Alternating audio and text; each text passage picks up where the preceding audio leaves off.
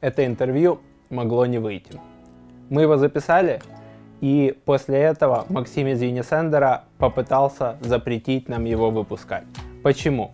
Потому что вдруг они опомнились, что у нас есть рекламодатель, и этот рекламодатель SendPulse. Э, между прочим, с SendPulse мы работаем с февраля 2018 в прошлом году и с февраля 2019 в этом году. Сюрприз-сюрприз, оказывается, у нас этот рекламодатель. Ребята из Unisender, куда вы смотрели? Проверяли ли вы, э, чем мы занимаемся перед тем, как соглашаться давать интервью? И вообще глобально в современном мире я считаю, что мы живем не в Советском Союзе и не во времена газеты «Правда» и «Цензура». Ты не можешь контролировать, что вот, вот здесь мы покажемся, а если рядом будет ролик рекламодателя, то мы не хотим, чтобы нас показывали. YouTube позволяет тебе настроить рекламу на ролики твоих конкурентов, если там на канале включена монетизация. Множество сайтов, сервисов, продуктовых бизнесов создают прям страницы сравнения себя и с конкурентами. Я считаю, что невозможно жить в современном мире и пытаться делать вид, что конкурентов не существует. Поэтому я принял решение, что мы это видео все равно выпускаем. Ты, дорогой мой зритель, слушатель, ты сам решай, какая компания тебе больше нравится, да? У ребят из Unisender было около часа или полутора, посмотрим, сколько на финальном монтаже получится, для того, чтобы рассказать их видение, как должен развиваться email-маркетинг. У ребят из SendPulse всего лишь рекламная вставка длительностью меньше двух минут. Но почему же Unisender боится быть в таком соседстве, если полтора часа против двух минут? Я вообще считаю, что рекламодатель не диктует контент, э, стратегию, с кем брать интервью, с кем не брать. Так оно и происходит. Почему же гость диктует, кому продавать рекламу или нет? Это большой вопрос, и я стараюсь разводить эти вещи. Есть рекламодатель, есть продажа рекламного спонсорства. Я благодарен компании SendPulse за то, что она нас поддержит. И есть контент. И я не утверждаю гостей с ребятами из компании SendPulse. То же самое я с гостями не утверждаю, кому мы продали спонсорство. Нравится тебе это или не нравится, можешь написать в комментариях свое мнение. Стоило выпускать это интервью, не стоило, чья позиция какой компании тебе нравится больше. А мы продолжаем. Подкаст «Продуктивный роман» о компаниях, которые делают продукты в интернете, сервисы и приложения. Подписывайтесь на новые выпуски на сайте roman.ua в разделе «Подкасты». Ставьте 5 баллов в iTunes и рекомендуйте друзьям. Всем привет! Это 67-й выпуск подкаста «Продуктивный роман», и у меня в гостях Максим Соловьев, CEO Unisender. Unisender, все верно, спасибо. Расскажи э, куда сейчас двигается Unisender, какую основную задачу он решает? А, основная задача Unisender сейчас это, наверное, хм, а, несмотря на то, что мы 10 лет уже на рынке, оставаться гибкими, оставаться открытыми к общению с пользователями. А, и, наверное, в погоне за большим и большей выручкой, оборотами не усложнять, не усложнять свой продукт, не гнаться где-то за функционалом, а отталкиваться от того, что есть э, люди, которым нужно быстро, э, понятно для них, решить свою проблему, основную коммуникации через e-mail. И мы должны сделать сервис максимально удобный для этого, понятный. Э, и очень большой соблазн, когда ходишь на конференции, смотришь там про суперавтоматизацию, мультиканальность, блокчейн и так далее, уходить в эту степь и гнаться за количеством Э, галочек в твоем интерфейсе. А на самом деле нужно иногда просто сказать, стопы, ребят, давайте сфокусируемся на ключевом. Ну, для нас, потому что мы работаем на массовом рынке все-таки, и основная наша аудитория больше это людям, которым нужно э, где-то разово, может быть, сделать рассылку, получать, получить конкретный результат, э, внятную статистику увидеть и продолжать даже дальше делать ее на регулярной основе. То есть основной вызов — это вот э, быть простыми, понятными и Э, э, где-то, наверное, где-то, наверное, э, стопорить себя и сфокусироваться на одном, то есть и бить в одну точку, пока не получишь отличный результат. Угу.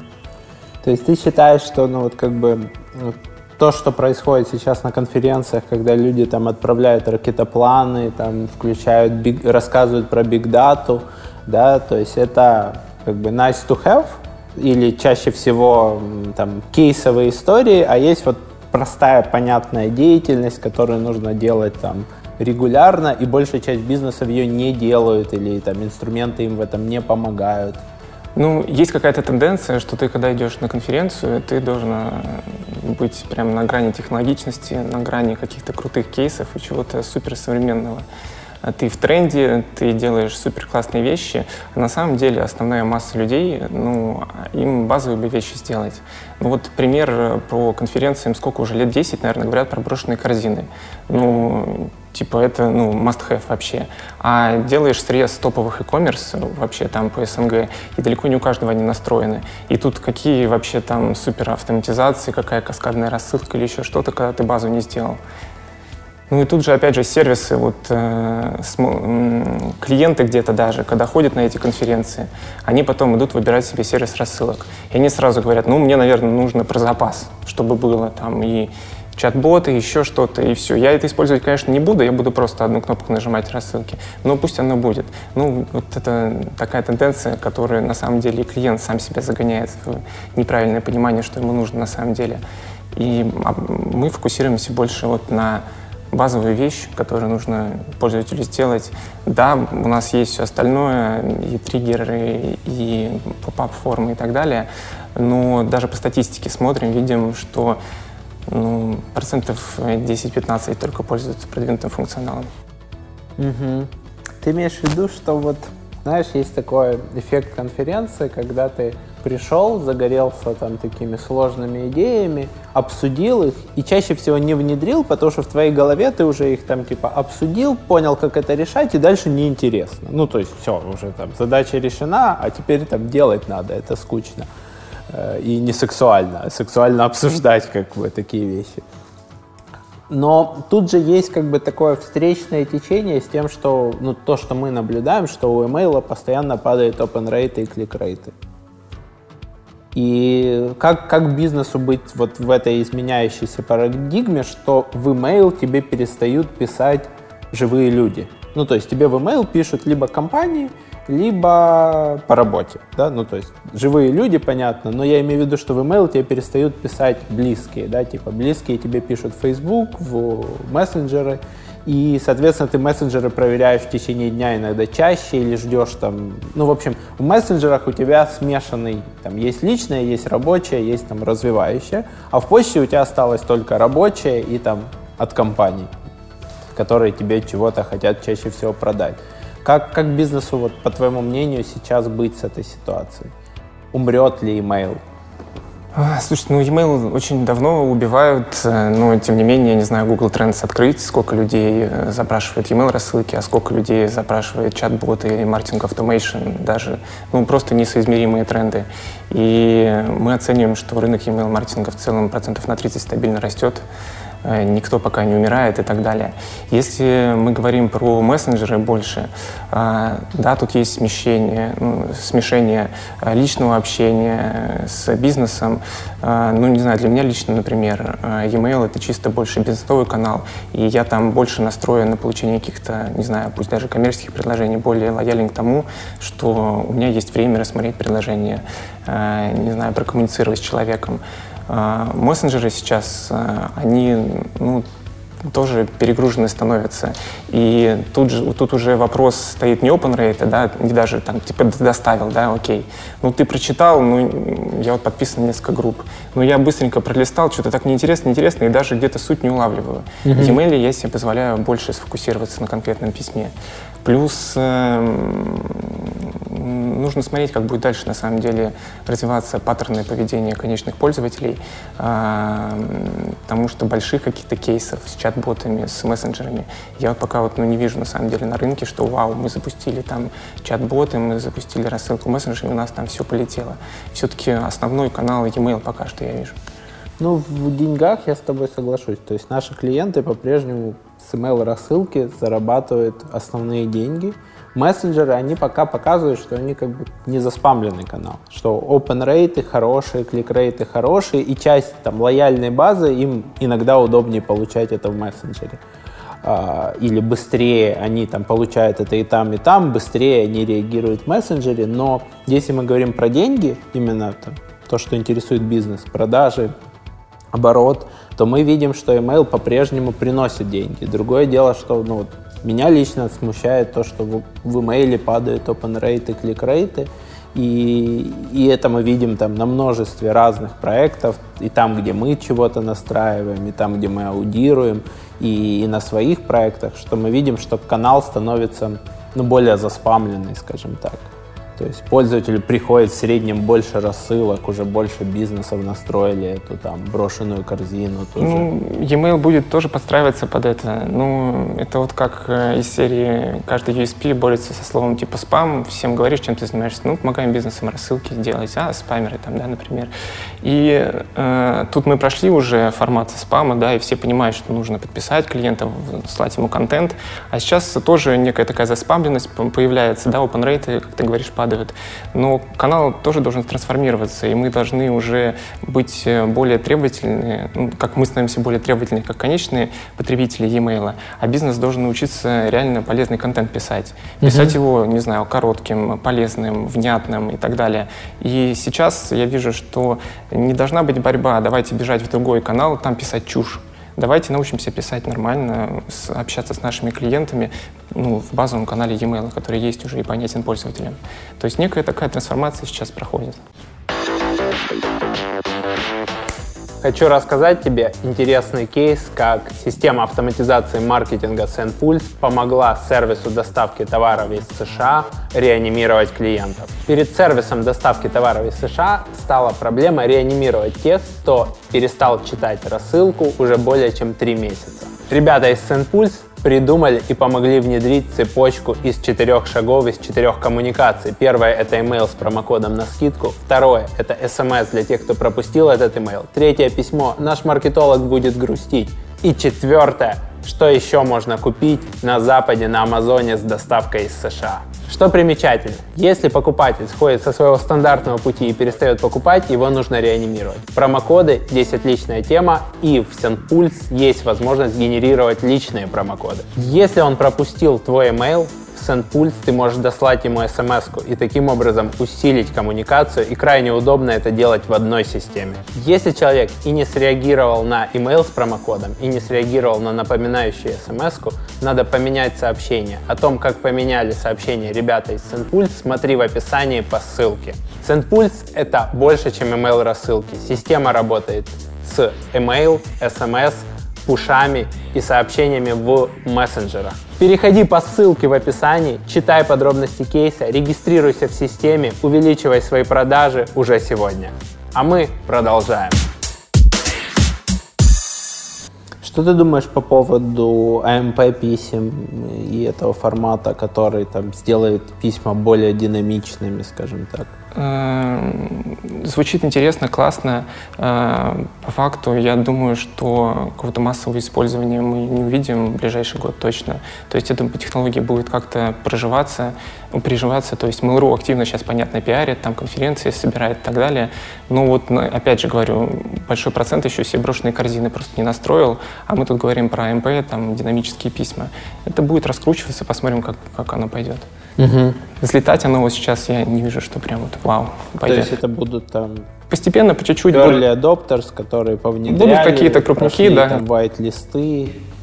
Ну, это, скорее всего, ребята, которые уже думают, блин, а что еще сделать с email-каналом, мы уже вроде все попробовали. Uh-huh. То есть, а таких а, единицы. И здоровая масса людей, которые еще, а, слушайте, надо, наверное, email-канал попробовать, б, слушайте, ну мы вот присылаем письма как-то хаотично, давайте делать это систематично. Вот таких намного разы были. Ну да, да, или просто шлют со своего сервера без возможности отписаться. Там. Да, даже, даже вот, э, сори, я вот, э, даже вот контраст такой вот создается иногда, думаешь, ну все e-mail отправляют, ну ну все, канал уже должен умереть давно и так далее. А даже с топовыми агентствами, где ты говоришь, э, э, которые оказывают email э, просто маркетинг под ключ, да, полностью там воронки строят и так далее, они где-то там email-маркетинг вообще либо не используют, либо как вишенку на торте кладут, не понимая, как заработать на этом канале, да, а как показатели там добиться. И порой даже с нашими партнерами, вот партнерской сети Unisender встречаешься и помогаешь, а как лучше продавать email, да, а где он может быть полезен. То есть даже ну, digital часто не до конца еще понимают, как использовать его.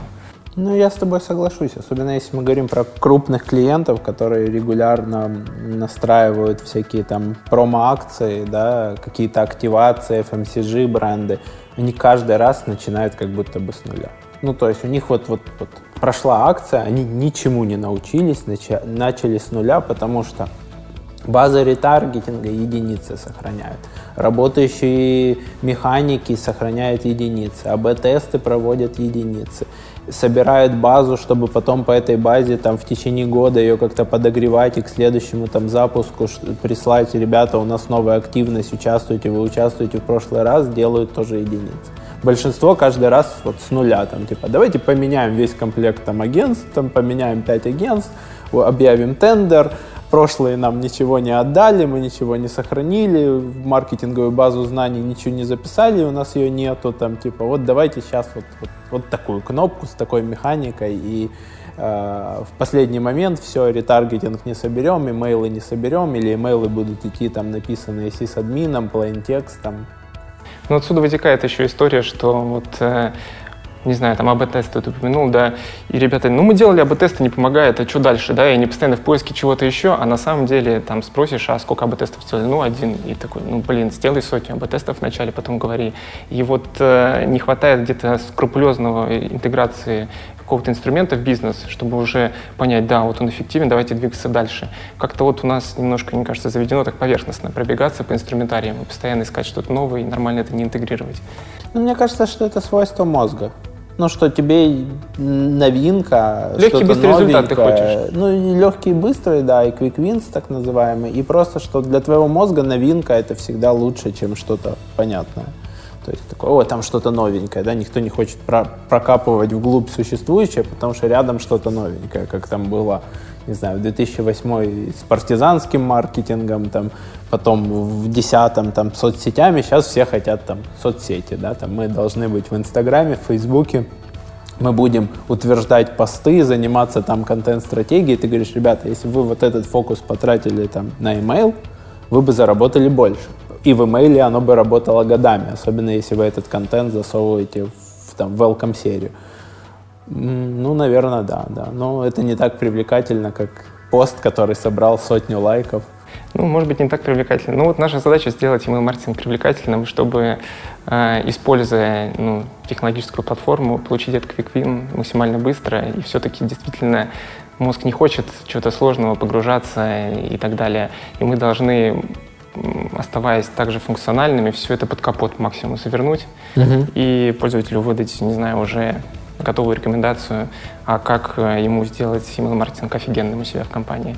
То есть это не серия, как вот старый подход э, развития продуктов. Слушайте, мы тут выкатили вот несколько фич, пожалуйста, подключите вот тут, настройте вот это, и это у вас заработает.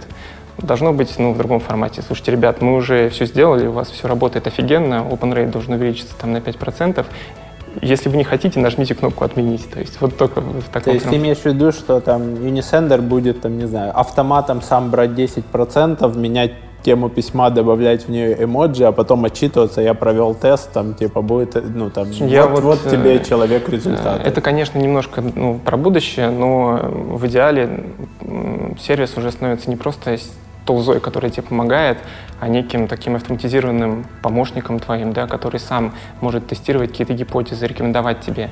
Сейчас мы видим это реализовано во многих сервисах, где-то там в такой игровой механике больше. Не знаю, Яндекс Директ, например, взять, вот у тебя звездочки эти торчат, твой э, уровень владения контекстной рекламой, там 8 из 10, не знаю, меня всегда вот это вот как-то раздражало, почему там не 10 из 10, и ты такой стараешься. А что нужно, чтобы сделать? И вот у тебя раз, два, три, настрой тоже пятое, десятое.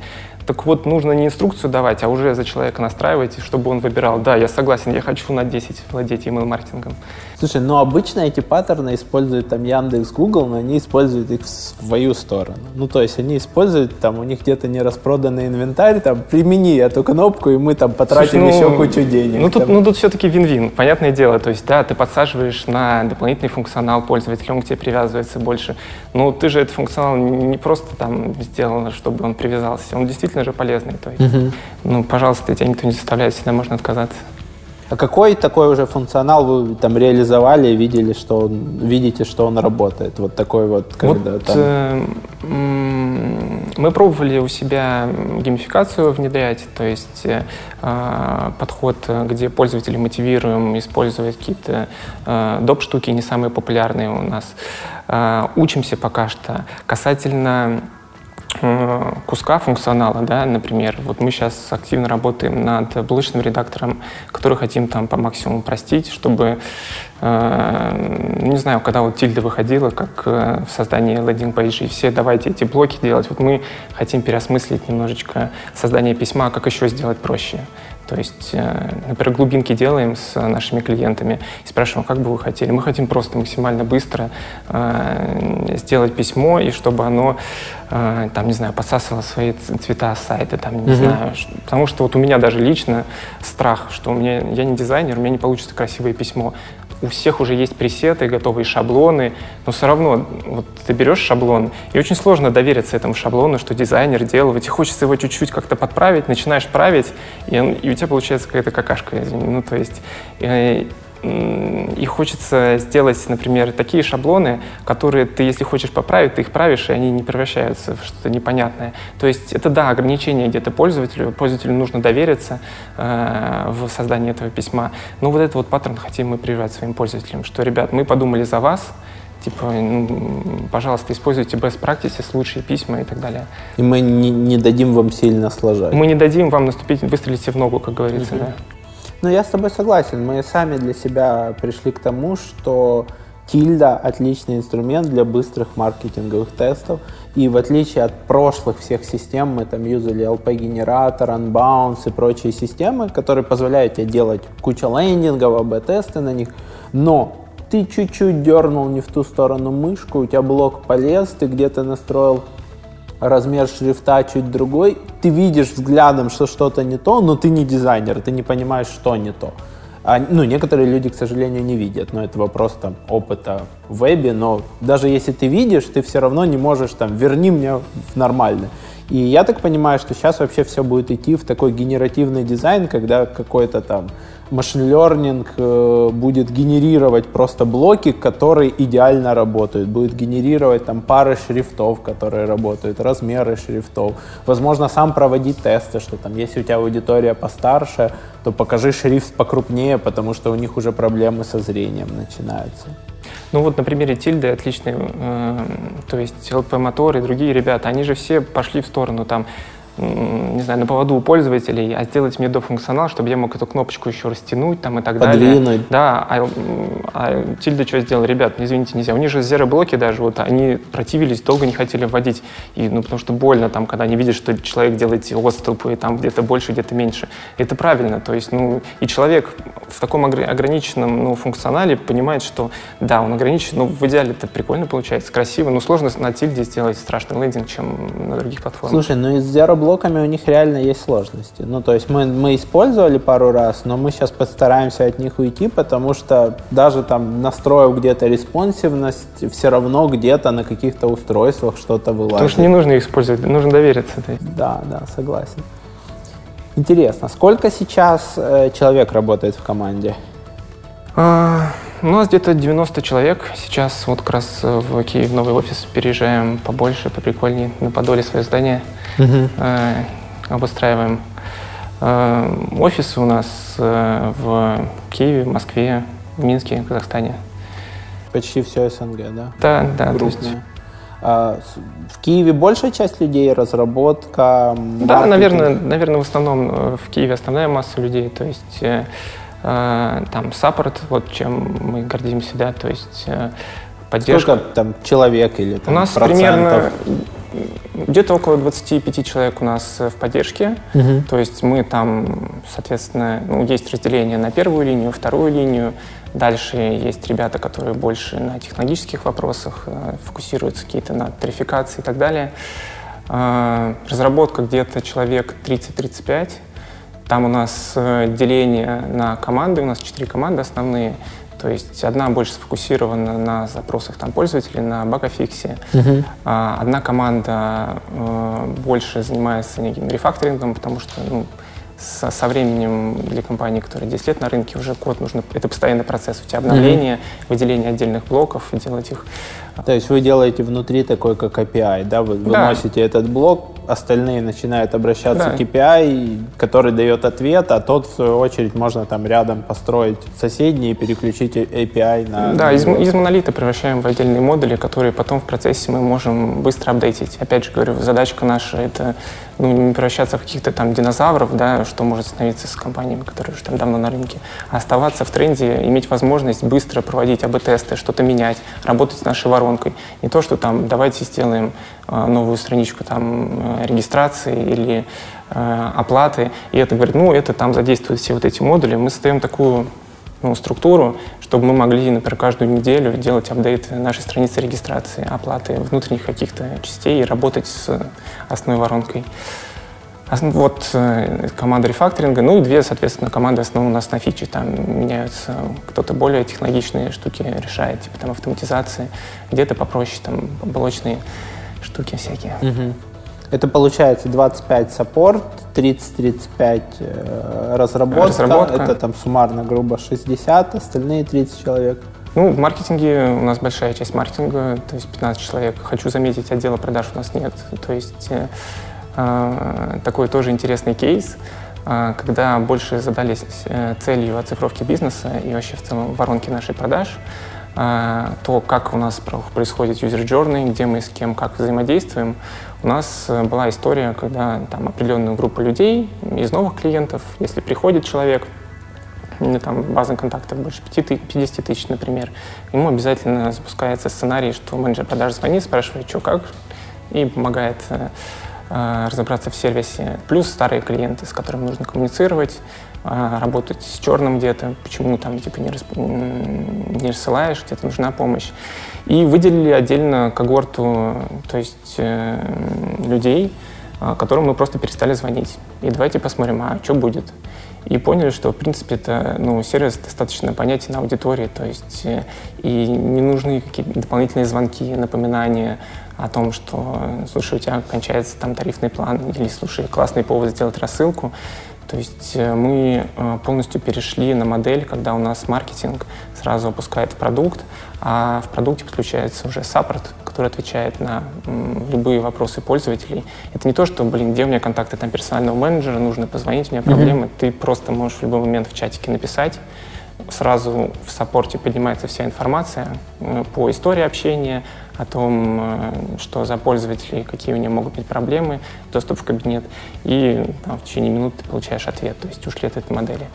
И, но сейчас на нее, конечно, насаживаем Customer Experience, а, то есть э, это уже для работы с черным. И вот у нас растущий отдел, пока что три человека в нем, mm-hmm. когда мы а, смотрим, что люди не то, что вот они не платят или не используют функционал, а видим, что у них результат э, ниже среднего по, по рынку получается.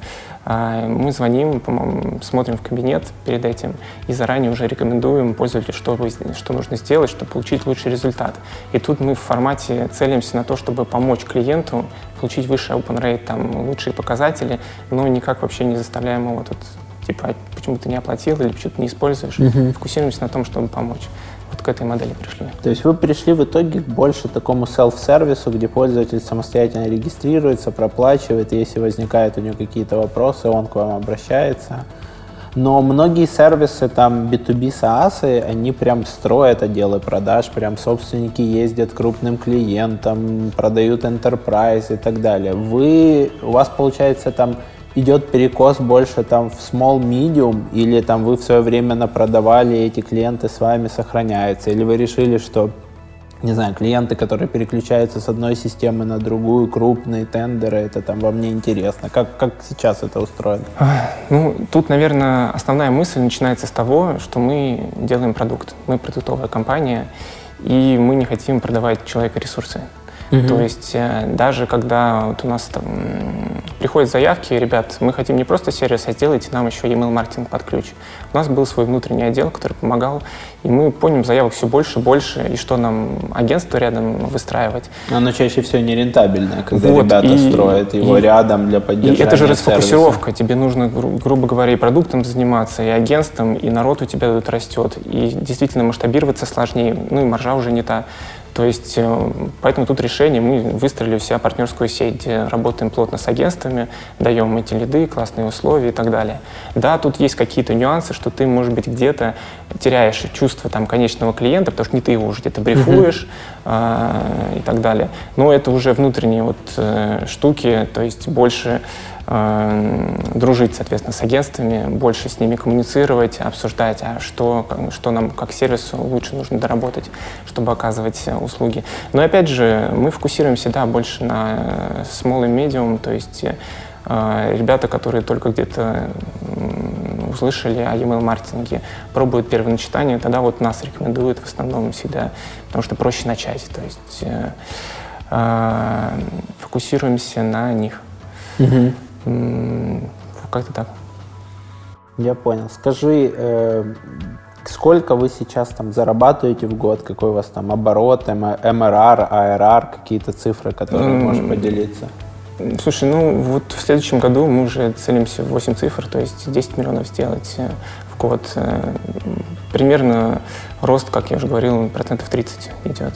Uh-huh. Email-маркетинг, вот мы примерно с ним. Хочется, конечно, выше, да, и задачка как раз и отсюда уже, да, вопросы масштабирования, а как э, э, масштабироваться быстрее, э, не тратя, ну, следя еще за маржинальностью бизнеса.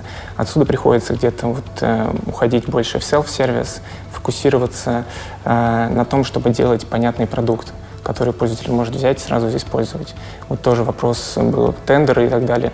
Ну, это же с ума сойти, сколько времени уходит на тендеры. Ну, у тебя должен быть отдельные люди под это заведены. Это То есть это такая лотерея. Это, Ты должен это очень много раз играть, чтобы в итоге хоть раз за что-то получить. Это вот тоже вот инсайт последнего вот года. Это то, что нужно фокусироваться на конкретных вещах и делать их там на пятерочку. Угу. То есть, ну, не работает формат, когда ты пытаешься усидеть на нескольких стульях. И с малым бизнесом работать, которому нужно селф-сервис дать, и в тендерах участвовать там, и переманивать там э, из других сервисов крупных клиентов. Все это расфокусировка, ты пытаешься и там, и там, и там ужать. То есть на самом деле, если в одну вещь вложиться, сделать ее качественнее, она больше тебе результата даст. То есть мы вот э, верим в эту историю. И это не только даже какая-то продуктовая история чисто, это даже по развитию компании, если смотреть. А, очевидно, хочется расти там не только на 30%, на 40%, на 50% хочется. А что для этого нужно делать? Уже нужно какие-то неорганические методы использовать. Не просто там трафика нагонять, а думать уже о том, что, а может быть, инвестировать деньги в какой-нибудь стартап, прикупить смежный, например. Там, а, а давайте внутренний акселератор, да, делать, не знаю, вот у Амазона, Амазона получилось, да, а, эволюционно новые продукты изнутри себя запускать и их монетизировать. Может, у нас что-то такое есть. Вот тоже в прошлом году пытались и делали инвестиции в новые проекты, и у себя запускали, то есть а, акселерационные модели, когда мотивируем сотрудников генерировать идеи какие-то, даем ресурсы, помогаем и создаем себе такие некоторые дополнительные центры выручки, которые помогают нам больше в массе расти, уже такая некая группа компаний. А, но это все расфокусировка очень большая, и на нее решаться только когда у тебя уже а, есть сильные продукт-оунеры, э, сильные люди, которые могут автономно работать. Вот сейчас где-то в каких-то вещах отказываемся, фокусируемся на основном, там, на основном flow рассылок даже, вот, э, чтобы сделать максимально качественно. То есть э, переосмыслить все процессы, которые есть. А, даже вот, не знаю, ну, создание, flow создания рассылки классическое. Угу. Там приходишь, зарегистрировался, подтвердил e-mail, с которого хочешь отправлять, загрузил базу, смотришь на всех конкурентов, у всех примерно все одинаково. То есть, ну, одно и то же последовательность. И есть вещи, которые, ну, вообще нелогичные. То есть, я, например, опять же, у меня вот страх, что у меня страшное письмо будет. И перед тем, ну, если я делаю рассылку, да, потому что я не дизайнер, вдруг у меня как-то криво получится. И в основном я должен большую, большое количество кликов сделать, чтобы увидеть, а какое письмо я смогу отправить или что-то настроить, там, подтвердить. Почему бы вот э, не плотнее поговорить с аудиторией, какие у нее есть страхи, как бы они видели это флоу создания рассылки максимально просто для себя. И вот, отталкиваясь от него, уже переосмыслить базовые вещи. Не гнаться, то есть, опять же, да, а давайте еще какую-нибудь галочку добавим, все новый функционал. Давайте улучшим то, что уже есть то, чем пользуются 90% пользователей. Угу. Вот э, по этому пути, да, тут, э, чтобы это развивать историю, мы вот активно сейчас в, открыли для себя прям вот глубинное интервью. А, то есть делим пользователей на наших, берем аудиторию наших пользователей, берем аудиторию конкурентов, берем аудиторию ребят, которые недавно сделали выбор в пользу сервиса, ему рассылок uh-huh. нашего тяжелого, и отдельно их прогоняем, смотрим, а что, как они вообще выбирали почему а, им нужен тот или иной функционал, что они хотят, а как бы им было проще создать, ну, через открытые вопросы, соответственно. Дальше уже там по модели Кано прогоняем, что критично, что не критично, и вот от этого отталкиваемся. То есть такое вот перестроение родмапа больше на базовый функционал и на больше слушать пользователя, а не то, что говорят на конференциях или делают конкуренты. То есть ты считаешь, что вот при переходе там для SaaS есть там, не знаю, такой водораздел выйти там на 1 миллион да, там, оборотов в год, потом 2,5, а потом там уже там 10-100, что вот при этом переходе там от 2,5, что важно, а, уходить в self-сервис, а не в то, что типа собственник или там команда топ-менеджеров лично продает, и их время не масштабируемо, и б, начинать залазить глубже в продукт, потому что у тебя достаточно данных, достаточно пользовательских инсайтов, и ты можешь просто, докрутив то, что уже используют, Э, получить прирост на всех там, этапах воронки? Э, я верю, да, что э, большинство компаний не дорабатывает свою воронку. То есть э, э недостаточно плотно с ней работает. и постоянно живет в желании что-то новое, где-то перескочить э, на какой-то соседний огород. Ну, как есть пишки, например, у них какое развитие есть, там, уходить вширь, да, какой-то мультиканальный создавать, либо вверх-вниз по воронке, там, делать сквозную аналитику, включать э, прием платежей, лендинги и так далее. И то есть, э, а на самом-то деле можно просто качественно проработать то, что уже сейчас есть, и это тебе даст ну, существенный результат. Ну, я имею в виду более плотная работа с конверсиями. И, то есть э, компаниям, которые уже там побольше, не нужно забывать, что все еще есть э, лендинг там, да, у тебя, э, который можно продолжать об тестировать, это тебе будет давать большие результаты, особенно на объеме. Мне кажется, вот иногда про такие базовые вещи э, забывают компании, уходя в вот, наращивание какого-то там э, функционала и так далее. И по поводу тренда, понятное дело, что B2B, там, личные продажи пока никуда не уходят. Это сильно зависит от рынка, на котором работаешь. Мы вот выбрали для себя нишу все-таки ну, массового продукта, и нам это критично, да, ну, делать продукт, который, которым можно самостоятельно воспользоваться. И это критичный показатель дальше для нашего масштабирования. Понятно, мы от этого дальше скачем. А, ну, это не исключает э, формата, когда ты выстраиваешь отдел продаж, продаешь более с большим чеком продукт. То есть это не взаим... я не вижу тут взаимоисключения на самом mm-hmm. деле. То есть это и-и? В зависимости от рынка, на котором ты работаешь. Mm-hmm. Скажи, вот ты уже пару раз коснулся глубинных интервью. У меня был опыт, как у пользователя, когда mm-hmm. меня глубинно интервьюировали, в том числе и ESP-системы. Как у вас был построен этот процесс? Стимулируете ли вы пользователя за то, что он выделяет там 45 минут, час времени? Какие роли у вас внутри в команде есть? Там, это общается с ним там один человек, он делает заметки, или это там происходит запись этого разговора, mm-hmm. кто-то потом переслушивает? Как понять это вот то, что болит одному пользователю, а это там сотни?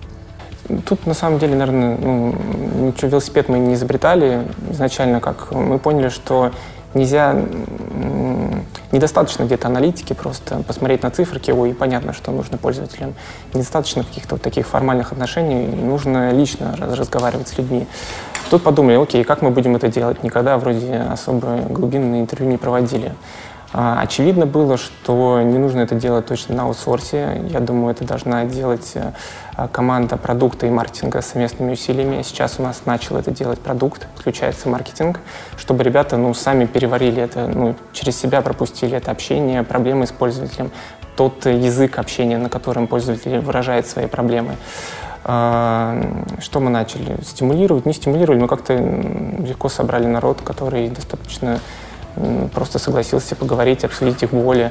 То есть э, отдельно брали людей, может быть, э, в социальных сетях, на Фейсбуке видим, что кого-то что-то где-то не устроило в каком-то сервисе. Слушай, а давай с тобой подробнее поговорим, то есть, может, мы с своей стороны там поможем и так далее. То есть э, люди готовы рассказывать. Не нужно бояться, что а как я простимулирую и так далее. То есть вы даже не, не какие-то там подарочные сертификаты, как, как на Западе Amazon, ничего такого не делаете. Просто люди готовы делиться тем, что у них болит. Пока вот, да, не уперлись, действительно люди готовы делиться, тоже такой вот инсайт. А, что, собираем группу, а, проводит у нас каждый член продуктовой команды, ему там дается, например, 5 интервью нужно провести на этой неделе, договаривается, Соответственно, делаем созвон, э, просим разрешения на аудиозапись. Э, понятное дело, это все записываем. Потом записи собираем, транскрибируем, ну, то есть в текст переводим, mm-hmm. отдаем какой-нибудь там на фриланс, например, не знаю. Э, потом из текста подчеркиваем паттерны, mm-hmm. то есть основные слова, как люди говорили о своих проблемах, дальше вот самая сложная работа, которая это взять все вот эти вот подчеркнутые слова и их сгруппировать. Угу. То есть, э, ага, про блочный редактор, ну, что нужно там быстро создать письмо суда, про доставляемость суда, там про сложность автоматизации суда. Все это группируем, э, объединяем в один какой-то ну, топик, э, да, и э, уже вот эти топики а, прогоняем, ну, как говорят, по модели Кано из серии, что критично, если бы этого не было, а, насколько бы ухудшилась твоя жизнь, да, а, выделяем, что же самое вот важное, что пользователи хотят. Да, в основном пользователи хотят, чтобы было просто, чтобы было понятно, чтобы была хорошая статистика там и так далее. И дальше уже мы понимаем, на чем должны фокусироваться, и когда мы обсуждаем будущий roadmap, мы должны каждый наш функционал соизмерять с тем, а что ожидают от нас пользователи относительно этого функционала, э, и от этого отталкиваться. Дальше уже, когда продумали даже функционал относительно э, того, что хотят увидеть пользователи, нужно правильно его упаковать и подать. Обязательно учитывать формули... те формулировки, которым человек указывал на эти проблемы, и использовать их в маркетинге, соответственно, в рекламе уже там и так далее. Правильно подать. Угу. Примерно так, не знаю, ну, все так делают. Когда вы выкатываете новый функционал, вы какие-то визарды создаете, которые бы там пользователя провожали, жми, жми здесь, а потом сделай вот это, или как происходит вот обучение пользователя, что что-то поменялось или что-то появилось новенькое? Слушайте, вот э, мне кажется, такой для сервис-сервиса это немножко неправильный путь, когда ты начинаешь недостатки простоты своего продукта закрывать какими-то визардами, э, либо э, сопровождением, аккаунтингом и так далее мы стараемся делать так, чтобы пользователю не возникало дополнительных вопросов, да, но не нужно было его сопровождать. То есть он и так ну, стараемся делать интуитивно понятный интерфейс для этого. Uh-huh. И если мы э, думаем, что ага, хорошо бы было тут визор добавить, значит мы что-то не так уже сделали. Ну хорошо, а если пользователь там не знает, что у вас там за кнопкой появилась новая там возможность? Не, ну, э, он как... там пользовался два года назад, там оно не решило, и он запомнил туда не кликать, оно там не решает решает? Например? Ну, классическое. Тут мы э, полностью открыты по всем каналам, э, рассказываем пользователям об этом. Когда где-то плашку, плашку включаем, то есть, что появился такой функционал. Можем сегментировать, то есть э, не грузить ребят, которые там не пользуются автоматизацией, что у нас в автоматизации mm-hmm. какая-то там совсем штука крутая там появилась. А, то есть берем функционал, который нацелен, э, если на сложную вещь, то только для ребят, которые э, пользуются сложным функционалом. С ними коммуницируем. Э, до этого, соответственно, на этапе бета-теста мы формируем группу каких-то лояльных клиентов, с которыми мы вместе сидим, прогоняем. То есть они при нас кликают, там, проходят, где-то помогаем, и тут мы понимаем где-то, что сложно, что не сложно. То есть учим. Обязательно всегда э, мы пишем статью, лучше сейчас перейдем, будем видео записывать ну, по-любому. То есть, э, конечно, целимся в то, чтобы было понятно, но э, лучше записать видео и перестраховаться 10 раз, чтобы э, всем, кому непонятно, могли посмотреть за 5 минут, не знаю, сколько за минуту, как правильно пользоваться этим функционалом. Э, соответственно, информирование э, саппорта о том, где есть э, подробная информация, как это использовать, какие кейсы можно делать с этим функционалом, чтобы они в чате, если спрашивают, ребята, а что это вот такое, или, слушайте, попробовал, что-то там, если не получилось, пожалуйста, мы сразу объясняем максимально mm-hmm. просто кидаем статью. То есть ну, база знаний, плюс база знаний хороший органический трафик дает. То есть... Mm-hmm. Скажи, э, вот ты уже коснулся того, что вы думаете по поводу там, внутренних акселераторов, каких-то таких вот вещей. Я хотел бы эту тему чуть-чуть расширить. Ты пришел в компанию с позиции там диджитал-маркетолога. Ну, я в свое время, то есть, как история, то есть, э, года три, получается, три с половиной даже назад ходил вместе с инвестором, делал deal компании, помогал в части маркетинга в основном. А потом уже после сделки очевидно было, что нужно подтянуть маркетинг. То есть там основные проблемы там были э, в том, чтобы нормально строить аналитику, поделить э, ну, в общем, нельзя, мне кажется, работать с одним ЛТВ, который у тебя есть, и там поставил себе одну третью от среднего ЛТВ и погнали бюджет угу. полить. Мы поделили Ты там... имеешь в виду, вот, что там Customer Acquisition Cost должен в три раза быть меньше, чем ну, ЛТВ? Не то, что должен, то есть там, ну. тут есть как бы градации, да, две трети, если ты стартап и нужно там на рынок выходить, да, угу. там одна третья, вот, ну, мы можем себе позволить, когда уже уверенно себя чувствуешь, есть бренд, там делили отдельно ребят, которые бесплатные рассылки вбивают, да, или рассылки там по маленькой базе. То есть, понятное дело, что они средний чек, они не хотят много денег отдавать, uh-huh. у них ЛТВ другой. И, а кто-то там спрашивает автоматизация маркетинга. Понятное дело, что у них уже и база своя есть. Деление вот этих сегментов и отдельная работа с ними, э, отдельное назначение э, допустимых ЦАК для этих групп и масштабирование дальше в рамках вот этой модельки без ограничения бюджета. То есть настроили вот эту вот систему, раскрутили, а, контент-маркетинг сейчас вот вообще, ну, вот мы видим, что хорошо идет, а, как вот э, блог, история с блогом, так и онлайн-обучение, mm-hmm. что тоже часть по факту контент является. А, потом э, с маркетинга я подключился.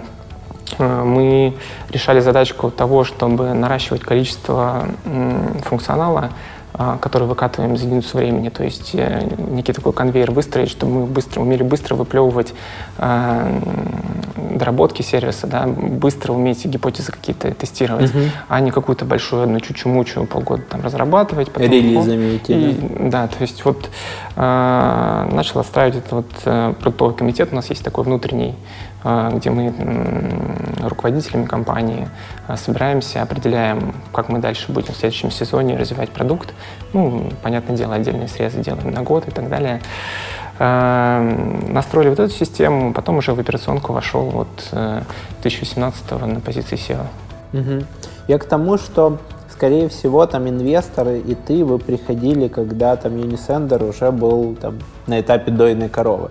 И вот тут мне кажется, что поправь меня, если я не прав, что перед тобой есть вызов, что вот когда компания уже переходит ближе к этапу там кэшкау, что нужно все равно еще стимулировать инновации, нужно все равно стимулировать изменения, чтобы оно просто не шло по накатанной.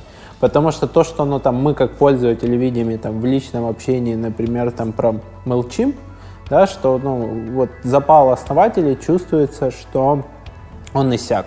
То есть, что они там, да, они идут куда-то там в маркетинг автомейшн, они там чего-то новое релизят, там с тобой проводят эти глубинные интервью, но ты сравниваешь там, как работал саппорт, какие там типа были прорывы там пару лет назад и что происходит сейчас, и ты, ну, и плюс ты там, пользуясь инсайдерской информацией, ты понимаешь, что там основатели это не драйвит.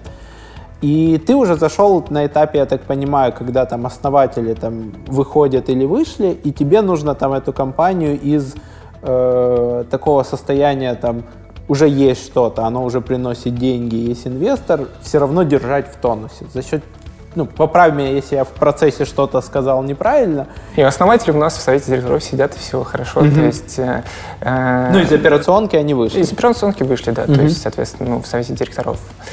Э, заходил уже на этапе, когда компания прибыльная, да, и есть э, свободный cash flow для того, чтобы э, его ну, решать, реинвестировать либо не инвестировать. Э, и можно вынимать э, деньги уже из бизнеса, запускать какие-то дополнительные штуки. Это вот, э, думаю над примером с MailChimp, да, э, и кажется, они же много классного там делают, э, там и автоматизацию, и лендинги, угу. а вот ты говоришь саппорт, да, вот у них как отвечали в саппорт, мне кажется, ну, практически не отвечали, так они там Ну сейчас даже, мне кажется, хуже стало. То есть вот я опять Из-за говорю... вот такой бюрократизации, ты пишешь на какой-то email, тебе там, это email для агентства, он там партнерский, тебе на него не отвечают, и я помню просто еще N лет назад я одному из SEO писал, что типа, ребята, у вас что-то проблема с саппортом, по-моему, Бену, если я не ошибаюсь. Типа, и скорость его реакции, и скорость там возврата саппорта. И сейчас ты пишешь, и такой туда в пустоту куда-то. Ну вот ребята просто уже, ну, реально черствеют, да, превращаются где-то в динозаврах, и они, вот базовая вещь, ну, кажется, рабо- общение с саппортом, ключевая вещь, про которую они забыли. Ну, то есть они там, не знаю, ролики еще один для канов там, может, где-то снимают. Ну, хотя уже, если не драйвят, наверное, не снимают. Это уже меньше, да. То да. есть э, нужно действительно э, не отходить от базовых процессов и поддерживать, ну вот когда мы говорим про не драйвит, это уже вопрос корпоративной культуры, да, когда э, ты не должен сидеть, грубо говоря, на жопе и говорить, ну мы там лидер рынка, что там нужно еще, да пока эти МП там выстрелят и так mm-hmm. далее, мы туда не пойдем. Очевидно, это не просто, да, мы такие, типа, нет, это не будет. Мы анализируем, смотрим, а действительно нам стоит ли это идти. Идет сознательный отказ от э, каких-то путей развития. А, я вот вижу, что это больше работа с людьми, это где-то на а, правильных этапах развития компании, свежую кровь добавлять, ребята, mm-hmm. которые, а, которых э, больше драйвит еще история сама, e-mail рассылок, которые готовы приносить что-то новое. Это формирование команды, которая открыта к инновациям, готова э, генерировать идеи какие-то дополнительные, если мы говорим про акселератор в рамках э, бизнеса. Это больше какая-то бизнес-ориентированность. Да? Это, это где-то останавливать себя на этапе, когда ты выстраиваешь конвейер. То есть вот э, ты думаешь, окей, мы проанализировали рынок, давайте сделаем вот эту вот фичу, пользователи говорят о ней, так, э, бизнес-аналитик, значит, сделал требования, это ушло там в разработку, разработка так, маркетинг сделал, и на этапе этого конвейера теряется суть вообще, а нафига мы это делали, и ну, качество того, что ты релизишь. Mm-hmm. И в итоге-то каждый, кто участвует в этой цепочке, должен понимать ну, ее полностью. А нафига мы это делаем? А как должно выглядеть? А что сделать, чтобы это было офигенно? То есть, а какое мерило качества то есть, этого функционала? Все должны это понимать. И вот, э, мне кажется, большие компании, у них есть тенденция к тому, чтобы выстраивать вот эту вот последовательность действий. Нет, это уже не моя задачка, да, это вот э, чья-то другая. Нет, это твоя задачка. То есть, да, и это больше объединение команды, э, это больше бизнес-ориентированность ее. Вот с этим работаем. То есть, чтобы вот не шла компания по накатанному, отлаженному процессу, там после разработки обязательно QA, а там маркетингу это показывают после QA, там, и все вроде бы понятно, но финальный результат там он плюс-минус стандартный, там не будет каких-то выбросов. Получится как у всех, то есть у всех компаний вот есть там разработчики, да, у все, все знают примерно, куда можно развиваться, все закидывают это в свою мясорубку, угу. и на выходе получается что-то там, ну, на четверочку плюс-минус. А, а мы вот задаемся вопросом, а что сделать, э, что нужно сделать, чтобы получилось не на четверочку, а на пятерочку. Угу. Чтобы то время, которое мы потратим, и конкуренты потратят, и мы, что, чтобы у нас на выходе получилось то, что нам больше даст результат больший. Быть офигенным — это ну, должен быть один из драйверов ключевых игроков твоей команды, да, не просто э, там, выполнять свои должностные обязанности, да, и вот я свой кусок отработал, какие ко мне претензии. Ребята должны чувствовать э, ответственность за ну, весь результат. И, ну, это, не знаю, базовое правило в целом, которое мы придерживаемся, чтобы каждый топ-менеджер, руководитель а, он брал на себя ответственность, да, и понимал, что а, вот мы как команда, от нас зависит развитие компании. Не то, что есть какой-то там SEO, пусть, да, ну, я, например, или акционеры, которые там вот хотят туда бежать, и мы бежим туда. А, ну, мы строим компанию, не знаю, как вот по Коллинсу построена навечно, да, когда mm-hmm. вот, не знаю, можно поменять SEO по факту, да, и дальше продолжит работать система, да, потому что все зависит от uh, команды внутренней корпоративной культуры, о том, как они смотрят на вещи, правильно, неправильно, что их драйвит. И про то, а как же понять, что мы офигенные, да? Угу. То есть большой вопрос, а э, классно мы отработали в этом году, плохо. Отсюда возникают вопросы, окей, а сколько растет рынок, да? Окей, 30% возьмем там за константу. Наверное, если мы растем выше этого показателя, наверное, мы отжираем кусочек у конкурентов, наверное, мы команда лучше, чем э, средняя по рынку. Но, блин, это же офигенно. То есть, э, э, когда ты понимаешь, что э, ты делаешь продукт, да, ты член команды, который лучше, чем остальных. То есть тебя драйвит, что, блин, ребят, давайте в следующий раз еще круче сделаем. И тут, понятное дело, много вопросов, а как же построить такую систему? И мы очень много времени лично я даже потратил на то, чтобы а, построить модельку прогнозирования выручки, да, некую PNL. -ку. Mm-hmm. То есть, ну, куча там есть для SaaS, э, готовых моделей и так далее. Мы немножко тут не совсем классический SaaS, да, потому что у нас рекуррентный биллинг, то есть человек, ну, нету постоянной вот апдейта подписки, то есть человек может, в принципе, э, сделать рассылку, потом с нами не коммуницировать как там 2-3 месяца, потом опять сделать, и для него нормально. Кому-то нормально раз в год делать. Где черно, а где, ну, то есть mm-hmm. а, средний чек пытаемся тут выкручиваться. Помогла нам фейсбучная моделька. Вот они в открытом доступе делали, как они прогноз выручки делают. То есть сейчас вот мы где-то... А что, что они? Расскажи чуть подробнее, что они а, берут в основу. Э, берут исторические данные, э, исторические данные по транзакциям, э, по количеству пользователей, выстраивают, там, я глубже не, углубля, ну, не смотрел, то есть это библиотека, я так помню, на питоне, по-моему, mm-hmm. ее подключаешь. Э, то есть ты настраиваешь под свои э, ряды э, и дальше смотришь, корректируешь у нас сезонность еще там mm-hmm. есть. То есть вот у нас пока плюс-минус получается там погрешность 5%, предсказывать, сколько мы. Э, и то, но бывают, случаются иногда какие-то выбросы. выбросы, то есть постоянная вот эта вот история. И для меня, как для SEO, важно, да, вот дать вот чувство команде, что, ребят, мы круче рынка. И для меня важна эта статистика не только, чтобы там э, cash flow контролировать, да, там кассовые разрывы там не уходить или еще что-то. Мне это в первую очередь нужно, чтобы вот ребята понимали, что мы охеренные, то есть мы вот э, выше бежим, чем другие ребята, классно, ну, то есть это круто. А, много фокусируемся на развитии руководителей. А, большая часть а, — это люди, которые изнутри выросли. То есть мы не верим, что можно пригласить какого-то человека, скрестить пальчики, сидеть, и он что-то там сделает. Мы верим, что вот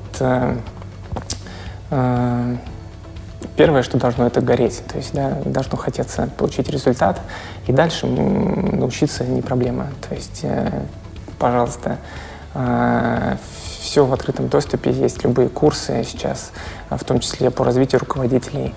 А, понятное дело, когда ты хочешь сделать офигенный продукт, и ты задаешься этим вопросом, как сделать на пятерочку, да, когда все делают на четверочку, и очевидно понимаешь, что должны быть и люди у тебя с чувством прекрасного, да, должны понимать, а что такое хорошо, что такое плохо, mm-hmm. что такое крутой баннер, даже если спускаться в маркетинг, что такое плохой. И тут очень сложно оцифровать этот показатель. Но не будешь же идти баннер хороший, который привлекает внимание, как бы это есть, но ты по инструкции это сделаешь, все равно у тебя получится что-то не то. Обычно ребята, которые делают крутую рекламу и так далее, не выходят за рамки форматов допустимых. Э, тут, э, понятное дело, нужно поднимать планку требований к руководителям, да, и э, в поднятие этой планки — это большая работа вот с HR, которую мы ведем, о том, а какие у нас принципы должны быть, да, а составляем модель компетенции руководителя, чем, чем базово мы должны ну, какими базовыми инструментами должен владеть руководитель, э, чтобы ну, не просрать по факту результаты, сконцентрироваться на том, чтобы сделать крутой продукт. Умеет ли он нанимать людей классных, которые могут сделать этот продукт, если ну, налаженные процессы. Я к тому, что вот э, выстраивание процесса, оно, никто это не отменял. Да? То есть понятное дело, что мы имеем регламенты и описанные процессы, но не нужно жить в иллюзии, то, что если у тебя процесс поставлен, у тебя стоит там у руководителя или у кого-то там KPI, все, есть мотивационный, что это все, значит, работает, и можно расслабиться. То есть, ну, не нужно закрываться от этого, нужно постоянно задаваться вопросом, а, блин, если не получился результат, может быть, нужно как-то переделать процесс, может быть, вообще уйти от него. И первоначально все-таки в главу ставить э, качество функционала, чтобы, который ты выпускаешь, и рекламной кампании, чтобы тебе было в первую очередь не стыдно, а потом уже ну, смотреть, э, что это тебе принесет по деньгам и так далее.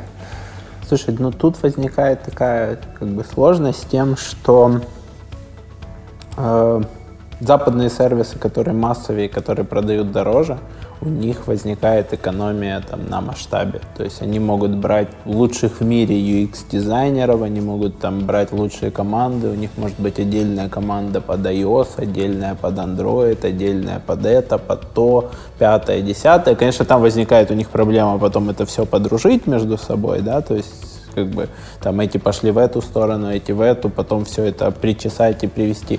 Как э, вы справляетесь с вот этим вызовом, что там будучи э, игроком меньше и, возможно, там локальным, зарабатывая на локальном рынке там меньше, чем на мировом рынке, э, нужно делать на пятерку, вот как ты сказал. Слушай, ну, ну, нужно быть привлекательными для людей, которые умеют делать на пятерку. И э, тут э, вплоть до того, что у тебя должен быть, ну, не знаю, бренд работодателя, такие вопросы уже поднимаются. А, ты должен уметь пичить, должен уметь хантить людей, должен с энтузиазмом рассказывать о том, что предстоит делать потенциальному кандидату.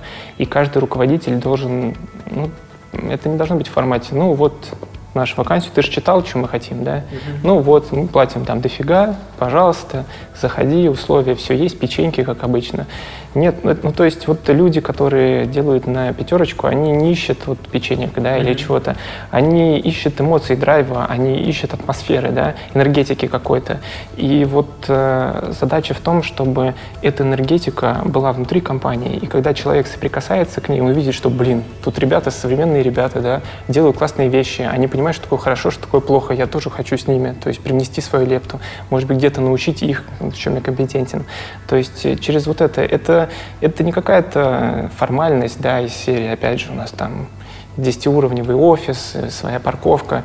Это дружба. То есть такой путь, путь пиратов, да? То есть тебе сейчас надо набрать пиратов, которым интересно туда там за сокровищем плавать, а не вот там типа ну, регулярную дух, команду. сохранять стартаперский дух в конце концов. Ну, ё какая разница, у тебя там стены какого цвета, там они, висит у тебя красивая картинка от художника или нет. Угу. Важно же то, что мы горим чем-то, что мы хотим что-то изменить, да, что-то сделать по-другому. Мы хотим действительно переосмыслить подход к email-маркетингу, например. Мы не хотим хотим просто сделать что-то, за тестить там, и окей, ну, получилось на 1% лучше. А давайте попробуем просто даже где-то э, забыть о том, что мы хотим тут заработать денег, или просто сделаем офигенно, чтобы это было лучшим на рынке. Все остальное подтянется. Вот это вот история, это вот, э, ну, понятное дело, она не свойственна да, компании, которой 10 лет. Mm-hmm. И сложно очень, да, где-то вот поддерживать этот вот баланс. Но это вот вызов современности, да, вот, э, а иначе ты не выживешь. Угу. Согласен. Давай вспомним какие-то кейсы, когда э, вы чего-то меняли там в продукте, в ценообразовании, в подходе, э, и кратно росли или падали результаты, да, есть. Ну вот я на своем опыте, наверное, не скажу прям про кратные какие-то падения, потому что масштаб уже достаточно ну, большой, сколько у нас там, 700 э, тысяч зарегистрированных пользователей, там письма мы миллиард в месяц вот начали отправлять. И тут э, сложно что-то сделать такое, что тебе кратно даст рост, уже масштаб mm-hmm. не тот. Э, могу рассказать из последнего, что может быть э, ну, не так очевидным э, является, что может помочь тебе в развитии. То есть э, мы недооценивали контент-маркетинг, например. Mm-hmm. Ну, не знаю, сейчас, наверное, уже тренд да, на контент. Ну, мы вот внутри думали, ну что, ну пишем мы статьи там и так далее, ну их читают, да, дают какую-то органику. Ну, а что если подойти к созданию своего блога как к отдельному медиа, mm-hmm. у которого есть там, ну, своя аудитория, которые не обязательно они должны быть пользователями твоего сервиса. Что если давать вот этот контент качественный и качественно подойти к этому вопросу? А, сейчас вот начали развивать блог, и дальше у нас прям планы громадье на то, а, как трансформировать наш блог в то, чтобы он был более интересен э, аудитории, более широкой. Быть вокруг темы, а не ну, только понятное про дело, себя, быть вокруг да? дальше, а дальше идти не только вокруг, то есть куча контента СНГшного, а почему мы не выходим, например, за эти рамки, почему бы нам, не знаю, не съездить в Америку, поговорить с, с, там с агентствами, которые email-маркетинг делают, сравнить вообще, а как в мире обстановка с email-маркетингом mm-hmm. делает. Ну, ближе, может быть, какие-то там исследования, литм, как вот Литмус делает, да, uh, у нас достаточно данных. Вот какую-то такую экспертность больше придать. Uh, видим в этом большой потенциал, потому что, ой, по процентам, uh, по процентам, по процентам, но блок, сейчас скажу, если органику брать, ну, процентов, наверное, на 15 мы подняли, то есть органический трафик за счет блога. Понятное дело, мы там делаем не просто статьи какие-то есть, это еще с SEOшниками, смотрим, mm-hmm. какие ключевики лучше тут э, где-то использовать и так далее. А, думаю, вот кто не использует контент-маркетинг, какие-то блоги, не стоит э, бояться этого, ну, то есть прям браться и делать. Мы, в свою очередь, начинали, просто взяли хорошего редактора, э, который может отбирать уже э, авторов на аутсорсе где-то. Часть мы вообще, у нас не было авторов никаких, то есть взяли где-то у агентства, потом просто подружились с биржей контента, сделали конкурс из серии «Ребята, кто пишет, хочет писать про email-маркетинг?» И так потихонечку набрали ну, авторов, которые понятную модель Э, сколько мы платим за статью, сколько, мы, мы ну, сколько статей у нас, контент-план и так далее выходит. И математика очень прекрасно сходится. Э, То есть у вас получается там SEO-шное там, усилением плюс N трафика, этот трафик как-то конвертируется, вы видите, впрямую в регистрации и окупает себя производство контента, плюс SEO, плюс там дистрибуция. Ну, тут, тут тоже вопрос, да, окупает, не окупает. Э, э, контент окупает, ну, очевидно, потому что мы его выпустили, он продолжает дальше генерировать, mm-hmm. там и хвост догоняет хороший. Но это же не просто история про, опять же, про регистрации и продажи. Мы практически никак в, статье, в статьях там не прям попробуй Unisender быстрее, попробуй. Наша задача дать классный контент сделать, и это говорит о нас как о, о компании-эксперте на рынке, да, то есть, которая отвечает на базовые вопросы, ну, которая в месте, которая поможет. Тут э, не стоит, вот, э, я считаю, прям фокусироваться на лидах. Это же смежная штука, и как стоит ходить на конференции со стендом, не стоит. Mm-hmm. Понятное дело, ты типа стенд поставил, там пару тысяч баксов отдал, смотришь там лидов сколько нос, там, например, да, из серии. Но с другой стороны, у тебя бренд awareness какой-то есть, ты не просто стендап стоял, ты э, и выступил, может быть, что-то рассказал кому-то, то есть э, нельзя только судить ну, у тебя было больше касаний, да, получается? Да, касание, касание в том числе. Главный редактор у вас э, удаленно или в штате? В штате. В офисе с full time? В да, главный редактор у нас в офисе full time, ну, человек, с которым ты уже там не просто про статьи, уже и про аналитику говоришь, о том, а что другие ребята делают. Ну, не знаю, я вот считаю, у нас лучший блок в email-маркетинга стоит начинать сразу с главного редактора или там... В зависимости от вот, масштаба компании. Мы понимали, что мы хотим писать много, часто. Там, мы начитались примеров, э, когда ты каждый день ты выпускаешь статью, сколько трафика можно получить mm-hmm. с этого. И понятное дело, что э, мы же продуктовые ребята все-таки, не хотим наращивать людей.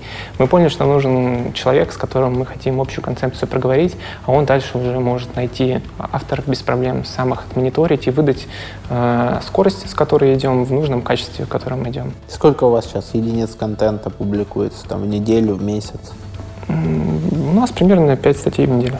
5 недель. То есть каждый рабочий день грубо выходит по, по статье 20 да, материалов и, в месяц. Вот э, мы немножко, может быть, гнались где-то за этим показателем, ну, чуть чтобы выйти да, на процессную. Сейчас мы больше, вот опять же, фокусируемся на качестве. То есть... Э, Большие мы... гайды, которые потом очень долго собирают трафик. Большие гайды сложно даже. То есть хочется уходить больше в больше добавлять интересного контента, которого нету на, на рынке. Угу. То есть э, интегрировать что-то дополнительно больше фокусироваться, например, на интервью с какими-то ребятами, у которых есть интересный опыт, э, вынуть этот опыт, да, и правильно подать его простым языком. То есть это уже не просто ты берешь какого-то там копирайтера, перевел статью, проделал или сам придумал. это уже, это уже, ребята, а с кем бы интересно рынку было поговорить, найти э, этого человека, правильно его пропытать, там, да, вынуть из него информацию, статистику где-то, подружиться с какими-то сервисами там дополнительно обязательно, чтобы они раскрыли какую-то информацию и донести ее рынку. То есть вот такая немножко трансформация. Сталкиваетесь ли вы с э, выгоранием людей, которые регулярно там пишут про одну тему, автор и главный редактор, что вот человек там полгода, да, у него горят глаза, ему интересно, а потом ему кажется, блин, я уже про все это писал. Слушай, ну вот тут э, важный момент, что хватает идей, а что бы еще сделать. Угу. И даже если главный редактор там уже говорит, ну, ребят, мы вот хотели это сделать, уже сделали, классно, все равно у нас, слушайте, а смотри, вот э, вся команда, она не только в свой уголочек смотрит, да, но и смотрит, а, а как можно и контент улучшить, это там. А, мы смотрим, а что еще не пробовали, а что еще можно. И как-то вот пока вот, честно, достаточно идей того, чего мы не делали. Угу. И пока глаза тьфу, ну, ни у кого Э, не замыливаются. А мне кажется, это и такой сигнал, да, если ты уже у автора глаза замыливаются, ну, и он пишет про одно и то же. Ну, наверное, ты пишешь про одно и то же, и не надо писать про одно и то же. То есть, то есть такое СМИ вокруг больше аудитории ее интересов, чем конкретно Все там, должно про вокруг аудитории быть. Маркетинг. То есть и в СМИ, и в продукте все должно отталкиваться от аудитории. Иначе это неинтересно. То есть это не то, что ты, я прочитал книжку, нужно вот так делать блог. Ну нет, а вот, на, посмотри, а кто тебя читает, а почему читает. Ну вот кейс, действительно, мы процентов на 30 в контексте выросли после того, как разбили на сегменты э, и начали вот ну, просто не ограничивать бюджет в рамках наших э, ЦАКов. То есть ты имеешь в виду, что вы, у вас был какой-то общий customer Общий, acquisition например, cost, а вы начали баксов, его типа... там дробить в зависимости от того, какой это сегмент, там это пользователь, который принесет больше пользы, меньше пользы. Действительно, там мы и по рынкам начали смотреть. Больше просегментировали просто вот LTV э, э, клиентов, которые приходят с контекстной рекламы, ну, и поставили там значение. Мы просто очевидно поняли, что э, люди, которые с бабками, мы на, до них, на них не дотрачиваем. Угу. И раньше казалось, ну идем, все нормально там. А разложили, блин, так можно же этим побольше бабахнуть, у них там ЛТВ там по 300, например, не знаю. И за счет этого выросли. То есть, а, а кто-то сидит, смотрит, ну, у меня нормально, я просегментировал, у меня есть вот Google отдельно, у меня есть Яндекс отдельно, у меня есть отдельно, там, не знаю, по странам. Недостаточно, то есть, а копни глубже, там, может быть, еще что-то зарыто.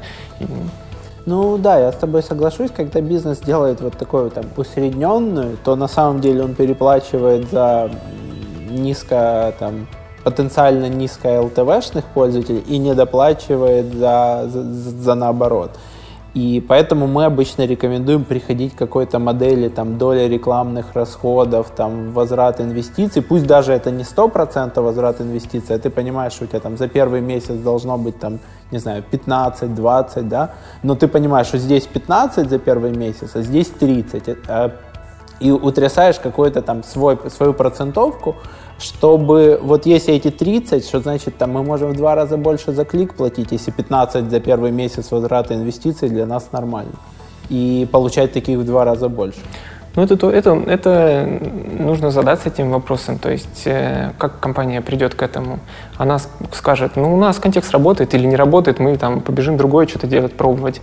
И почему-то вот дальше копнуть, э, скрупулезно проработать эту историю, ну, мало кто прорабатывает. То есть, э, ну тут, если про маркетинг говорить, тоже как команда у тебя выстроена. Маркетинг всегда баланс между креативностью и перформансом, ну то есть подсчетом статистики, то есть которую очень важно, я считаю, поддерживать. Вот чтобы в маркетинге у тебя люди были, которые, да какие показатели, давайте сделаем вот эту крутую штуку, она же просто огонь. Типа, ребята, подождите, какой огонь, ребят? Мы же, подождите, есть roadmap, подождите, давайте проведем АБ-тест, посмотрим. Вот когда мы после АБ-теста увидим, что, ага, это репрезентативно, тогда будем запускать дальше. Ну, это такой баланс. Нельзя без статистики и нельзя без вот этого ого-го побежали. Ну, я с тобой согласен. Отход от усредненных показателей к следующей итерации, то есть или ты добавляешь средний чек, или ты добавляешь вот там per session value, или там добавляешь э, ROI, пусть даже он не стопроцентный, но ты понимаешь там ROI первого месяца какой должен быть, он сразу меняет качественные результаты, потому что усредненно оно работает сильно хуже в общем котле, чем, чем когда ты начинаешь зарываться. Я хочу тебе подарить такую вот чашку. Ух ты! Для того, чтобы можно было приходить в кофейни и говорить мне с собой и, и использовать ее много-много раз. Спасибо большое. Она просто решает задачу питья чая или кофе. Расскажи, как ты отдыхаешь, как ты перегружаешься от работы? По отдыху. Эм, я считаю, что э, очень важно любому руководителю это поддерживать некий уровень энергии, который mm-hmm. у тебя есть. А, и ты должен эту энергию дальше спускать на ребят, э, подзаряжать, чтобы всегда быть в тонусе, где-то какое-то давление создавать, где-то эмоционально быть на позитиве тупо просто. Mm-hmm. Мне всегда просто, когда есть рядом с работой какой-то процесс э, в данном случае спортивный, я вот увлекся плаванием. То есть, э, когда э, ты ставишь себе какую-то цель, тебе понятно, что нужно для нее сделать, ты это тупо делаешь, тупо достигаешь. То есть понятный результат, и у тебя рядом есть какой-то процесс, где ты развиваешься. Я в целом то есть, получаю большое количество энергии от того, что ты где-то становишься лучше. И вот плавание для меня прям открытие, потому что кажется вроде вот э, плавать, что легко, как бегать. Я, например, не люблю бегать на самом деле. Для меня это какой-то рутинный процесс. Э, а я люблю больше вот в состоянии потока какого-то находиться. Mm-hmm. То есть куда-то переключился с работы на какой-нибудь другой поток, и вот ты там заряжаешься где-то.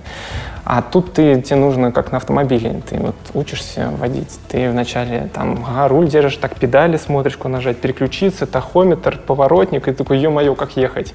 И вот в плавании для меня то же самое. Блин, нужно ноги, чтобы не тонули. Нужно, значит, руку под правильным углом поднять, дышать. И вот ты действительно час там плаваешь, и у тебя мозг прям такой, блин, я опять это там неправильно сделал. И меня это подзаряжает, когда ты видишь потом результаты. Круто. Готовишься к Босфору или переплывал уже?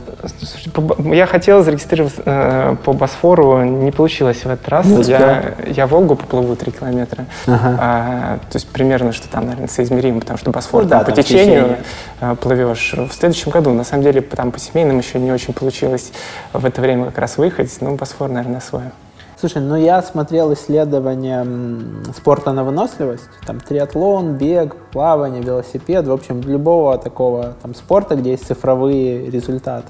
Очень любят такой спорт люди, которые работают тех сферах, где очень тяжело оцифровать результаты. Ну, то есть, ты, вот то, что мы с тобой обсуждали, да, там, ты вырос 30% за год. А может быть, ты вырос бы 30% за год, ничего не сделал. А может, это конкуренты тупили. А может, это ты молодец, ты растешь быстрее рынка. И вот нету этой обратной связи, там, типа, что да, действительно, что-то стало лучше. То есть, есть какой-то очень растянутый процесс, есть очень много факторов. Ты не можешь сказать, там, я не знаю, я там сделал 150 деталей, или я сделал там 150 детали с допусками лучше, чем 140 43-ю. Э, и люди, у которых вот такая вот деятельность, они выбирают такие спорт на выносливость. Кто-то вот как ты плавание, кто-то как я там бег иногда, там TRX. Э, который показывает какую-то разницу в результатах. Или дает чувство, что ты замахался в случае там с каким-то кроссфитом, TRX, когда ты 40 минут, там 45 позанимался и понимаешь, что все, ты весь мокрый, и у тебя это финальный результат. Знаешь, как, как Тёма Лебедев когда-то говорил, что самый счастливый человек в компании — это там уборщица, потому что она каждый день видит результат своего труда. Ну, абсолютно так. То есть всем хочется видеть результат. Где-то он не так оцифруем, тут понятно. Но тут, кстати, не только какие-то такие на выносливость, типа плавание, бег. Например, я вот после, перед плаванием настольным теннисом увлекался. Угу. Тоже понятные результаты. То есть если ты выходишь уже на уровень какого-то любителя, ты идешь на турниры, у тебя есть рейтинг. Угу. Ты по этому рейтингу... А, как в шахматах. Ты типа Элла, да? обыграл чувака, у которого там рейтинг 60. У тебя тоже обнус. Типа, ты, и ты уже в начале на турнирах для начинающих, потом уже на турнирах для среднячков, тоже достаточно видно, хотя тут это, в принципе, игровая форма. Ну да, да, то есть если вот такой есть какой-то критерий, потому что, например, вот в тренажерный зал ты ходишь, ну такой, Ну, а тут, тут типа, вообще, ну, блин, ты делал 10 повторений, стал 12, там, ты делал с весом 70, стал там 75, 80.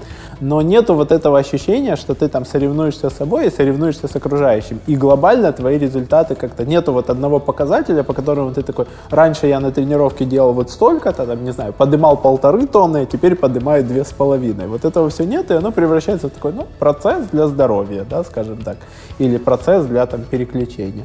А вот в тех видах, где есть вот такое цифровое, типа, либо ты марафон пробежал, либо ты проплыл с такой скоростью, либо ты проплыл такую дистанцию, либо вот, как ты говоришь, вот эта вот система рейтингов баллов, в шахматах это Эло, по-моему, называется, когда у тебя там тоже рейтинг, в зависимости от того, ты выиграл у слабого, выиграл у сильного, оно дает тебе обратную связь и позволяет перегрузить батарейки. Что у тебя по путешествиям? Ты любишь путешествовать, любишь сидеть дома, путешествуешь только по работе. Как-то вот, честно, вот у меня м, есть у людей, а что бы ты хотел вообще? Я хотел бы путешествовать всю жизнь и так далее. Мгм. У меня как-то нет такого, мне хорошо там, где я нахожусь. То есть э, иногда я понимаю, что нужно где-то перегрузиться, э, но это не в формате происходит, я хочу посетить какую-то страну, а я понимаю, что я слишком в операционку закопался, мне нужно немножко пересмотреть э, ну, задачки, нужно ли где-то там глубже погрузиться, где-то менее, меньше, переосмыслить свой подход. Например, я ну, выбираем куда-нибудь с женой там поехать. Не знаю, последние в Грузию ездили, очень понравилось, я люблю покушать вкусно, то есть, не знаю, вот э, Да, меня в Грузии тяжело не привезти пару прям килограмм. чешушули там э, огонь просто. Да, я очень люблю и грузинское вино, и грузинскую кухню. Ой, и вино, да, отличное. Да, там кинзмараули, хванчкара, его можно Ну, как-то, в общем, так, до спонтанно. бесконечности. То есть по путешествиям нет такой цели, просто периодически там хочется что-то сменить обстановку, там где-то Мгм. разгрузиться. Выбираем, а где еще не были, там поехали. На выходные ты как-то делаешь себе такое, там, типа, поехали в загородный клуб, за город, куда-то, вот именно сменить картинку, сменить там квартиру на, на что-то такое? Да, делаем. Обычно мне больше нравится, то есть пообщаться с другим кругом людей, больше с друзей увидеть, да, послушать какие-то другие жизненные истории, не связанные с бизнесом. То есть вот немножко вот это переключает. А, Иногда просто хочется потупить, то есть, да, то есть, ну, действительно понимаешь, что а, если тебе нужно спланировать какую-то поездку, это опять же так, нужно спланировать маршрут, нужно понять, чтобы там ребенок не проголодался, например, или еще что-то. То есть у тебя какая-то, ну, тоже головная боль некая Проектный появляется. Менеджмент. Проектный менеджмент, да. Иногда хочется просто отказаться от проектного менеджмента, да, чуть-чуть потупить, и потом такой, ой, слушай, ну натупился, ну хватит, может быть, тупить, и у тебя даже как бы денек ты просто ничего не поделал, там фигней позанимался, у тебя потом заряд энергии. Вот я вот чувствую на себе, что иногда нужно такие разгрузочные дни просто устраивать. Прикольно. Спасибо, что пришел, поделился вашим опытом. Спасибо, что пригласили. Спасибо, мой дорогой зритель и слушатель, что досмотрел, дослушал, или те, кто читает расшифровку, дочитал до этого момента. Подписывайся на канал на YouTube, на iTunes, SoundCloud, на подкасты, ставь лайки, пиши комментарии в соцсетях и делись этим выпуском с друзьями. До новых встреч, пока-пока! Подкаст «Продуктивный роман» о компаниях, которые делают продукты в интернете, сервисы и приложения. Подписывайтесь на новые выпуски на сайте roman.ua в разделе «Подкасты». Ставьте 5 баллов в iTunes и рекомендуйте друзьям.